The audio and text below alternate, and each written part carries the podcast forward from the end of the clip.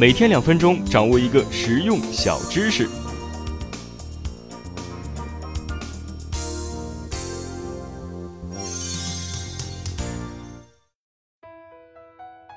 在职场中，我们有可能碰到一个老好人的管理者，或者你自己本身就是。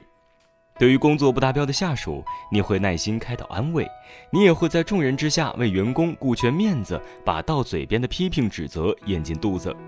在你的管理下，每个人都很舒服，所有人都喜欢你。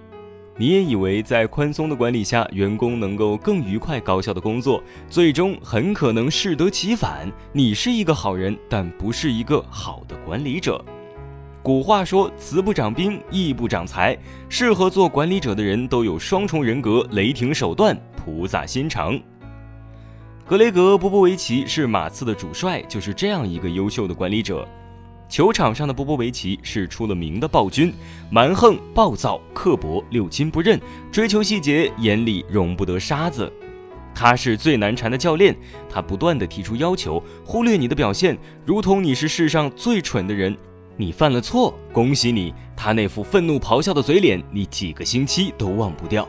在球场上，他就是个混不吝，不会对任何人留下情面，不管明星球员还是板凳替补。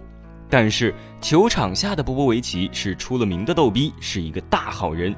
在他的管理下，马刺成了一支欢乐奇葩的球队，逗逼故事数不胜数，球队氛围令人陶醉。这里全是有天赋的人，这里充满了对篮球的讨论，简直是篮球人的天堂。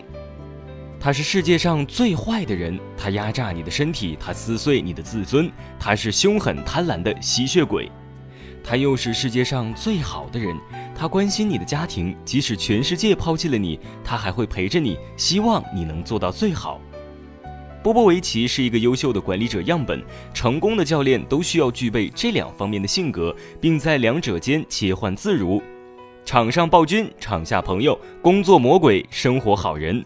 评判一个管理者的好坏，从来不是看测验的名义，而是看输出的成绩。好了，今天分享到这里，下期见。